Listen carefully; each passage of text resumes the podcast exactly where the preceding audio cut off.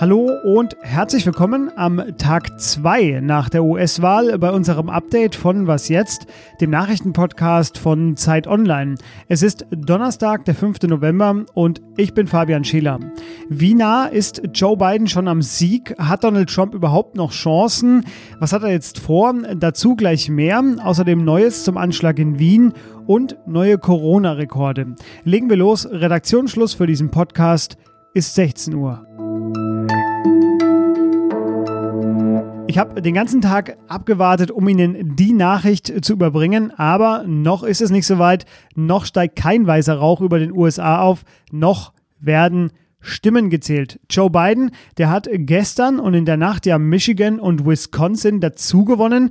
Der Staat Arizona wird auch heute schon von manchen Medien zu seinen Staaten gezählt, von der New York Times aber zum Beispiel noch nicht.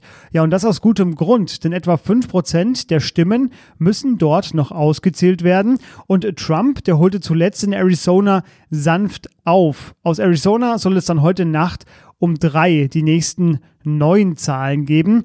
Angenommen, Biden gewinnt Arizona, dann braucht er nur noch sechs weitere Wahlleute für den Wahlsieg. Ja, und diese sechs, die würde er bekommen, wenn er zum Beispiel Nevada gewinnt, dann wären es nämlich genau sechs mehr.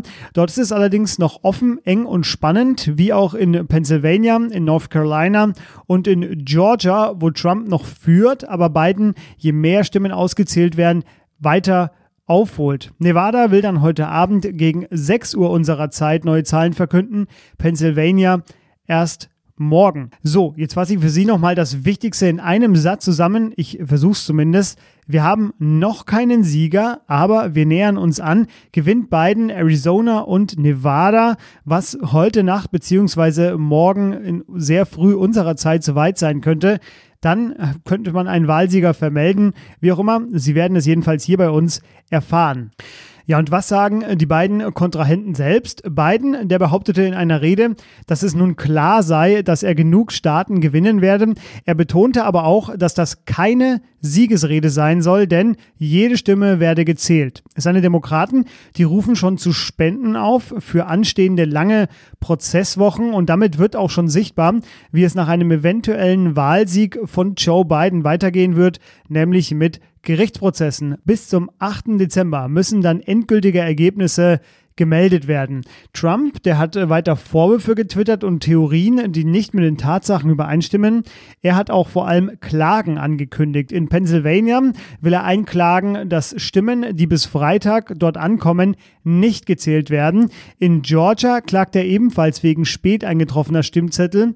Und in Michigan und Pennsylvania will er einklagen, dass die Auszählung pausiert wird, bis seine Wahlbeobachter näher an die Auszählung ran dürfen. Dafür werden ihm kaum Chancen auf Erfolg ausgerechnet, aber wie immer bei Trump, seine Worte sind Befehle für manche seiner Anhänger und deshalb haben sich in der Nacht zum Donnerstag vor einem Gebäude in Arizona, in dem ausgezählt wurde, etwa 150 Trump-Anhänger versammelt, zum Teil waren sie bewaffnet ja, und auch Bidens Unterstützer gingen in einigen Städten auf die Straße. Die USA ist also wach, sie ist aktiv und äh, wohl politisch so aufgestachelt wie lange nicht mehr. Ja, und dann auch das noch.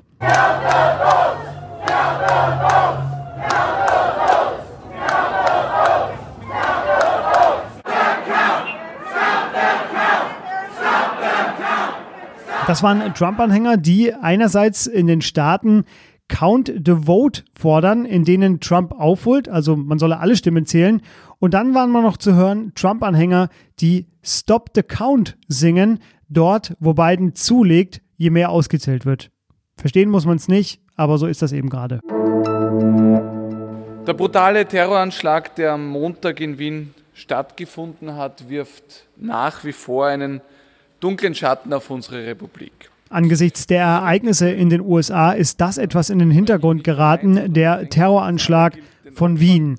Es war der schwerste Terrorangriff in der Geschichte Österreichs. Am Montagabend hatte ein 20-jähriger IS-Sympathisant vier Menschen in der Wiener Innenstadt umgebracht und mehrere schwer verletzt. Er selbst wurde bei der Aktion von der Polizei erschossen. Die Fragen ein paar Tage nach dem Anschlag, die drehen sich nun in die Richtung, wie konnte es eigentlich dazu kommen? Heute fand im Parlament deshalb eine Sondersitzung statt und der Innenminister Karl Nehammer von der ÖVP, der eröffnete die Sitzung mit diesen Worten. Es ist noch nicht die Zeit, abschließende Befunde zu erstellen, welche Umstände, welche Umstände und welche Fehler wo gemacht worden sind, sondern das muss jetzt untersucht werden. Es gibt volle Transparenz von Seiten des Innenministeriums, dazu bekenne ich mich. Das ist mir wichtig, gemeinsam mit der, mit der Justizministerin. Und wir werden dafür sorgen, dass alle Schritte auch transparent und öffentlich dargestellt werden. Gestern bestätigte der Innenminister, dass der Attentäter im Juli Munition in der Slowakei gekauft hatte und am 23. Juli wurden die Behörden in Wien darüber von ihren Kollegen aus der Slowakei informiert. Ja, und was dann mit dieser Information passierte, wer wann informiert wurde, das wird nun eine Kommission untersuchen. Es sei offensichtlich einiges schiefgegangen. Das sagte der Innenminister. Eine weitere wichtige Frage der kommenden Wochen wird sein, warum hat die Deradikalisierung nicht geklappt bei diesem 20-Jährigen. Seinem Betreuer ist er nämlich vor der Tat zumindest als extrem gläubig aufgefallen, ohne dass man aber ja, Pläne auf einen Anschlag habe erkennen können. Und in einem Punkt widersprach ein Mitgründer der zuständigen Deradikalisierungsberatung sogar dem Innenministerium, nämlich als deradikalisiert habe der 20-Jährige ihrer Einschätzung zufolge nicht gegolten. Er hat also niemanden getäuscht, denn sie sind nicht von einem deradikalisierten 20-Jährigen ausgegangen. Das sagte er der DPA. Ich verspreche Ihnen, ich habe es versucht. Ich wollte es heute eventuell aussparen. Allerdings auch heute komme ich nicht an äh, Corona vorbei, denn das RKI meldete heute 19.990 neue Fälle für den Mittwoch, für gestern. Das sind so viele wie noch nie an einem Tag in Deutschland und so viele an einem Tag, wie Kanzlerin Merkel für Weihnachten befürchtet hatte. Sie erinnern sich vielleicht dunkel an eine sehr fette Bildschlagzeile. Das war so ein bisschen Angstszenario damals. Naja, jetzt sind wir schon ein bisschen früher damit dran. Die deutschlandweite 7-Tage-Inzidenz, sie liegt aktuell bei 126 Neuansteckungen pro 100.000 Einwohnerinnen und Einwohnern in den vergangenen sieben Tagen. Ja, und auch die Intensivstationen werden wieder voller. 2653 Corona-Patientinnen und Patienten werden Stand heute intensivmedizinisch behandelt. Der Rekord aus dem Frühjahr, 2850, der könnte also schon bald fallen. Am Rande der Überlastung sind bereits die Labore, die Corona-Tests auswerten. Sie meldeten heute Stau 98.000 noch nicht geprüfte Proben waren es in der vergangenen Woche. 1,56 Millionen Tests wurden in einer Woche durchgeführt. Auch das war ein Rekord. Ja, und das RKI gab wegen des Corona-Teststaus aber auch neue Testempfehlungen an Ärzte raus. Und noch ein Blick über die Landesgrenze. Vier Regionen in Italien sind ab morgen wieder im strengen sogenannten Red Zone Lockdown. Das Haus darf man dann nur unter bestimmten Umständen verlassen. Griechenland geht am Samstag in einen dreiwöchigen Lockdown. Das wurde heute verkündet. Und die USA meldeten am Tag der Wahl einen neuen Rekord. Erstmals gab es über 100.000 Neuinfektionen an einem einzigen Tag.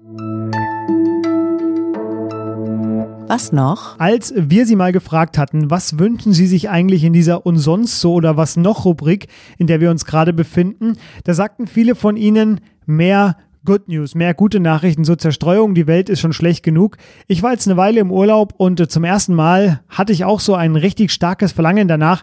Ich verstehe Sie also und deshalb bitteschön die gute Nachricht des Tages. Die Luft in Berlin ist besser geworden. Die Werte von Stickstoffoxid und Feinstaub, die waren 2019 in dieser schönen Stadt so niedrig wie noch nie seit Beginn der Aufzeichnungen. Das zeigt der Jahresbericht der Luftgüte-Messdaten. Vor allem an den Hauptverkehrsstraßen wurde die Luft besser. Zwar habe ich da auf dem Fahrrad jeden Morgen ein ja, subjektiv anderes Empfinden, aber gut, was soll ich machen? Die Zahlen lügen nicht. Schreiben Sie uns an was jetzt at Zeit.de für Kritik oder Hinweise zur Sendung. Ich bin Fabian Scheler. Morgen früh dann eine neue Folge von uns. Machen Sie es gut und tschüss.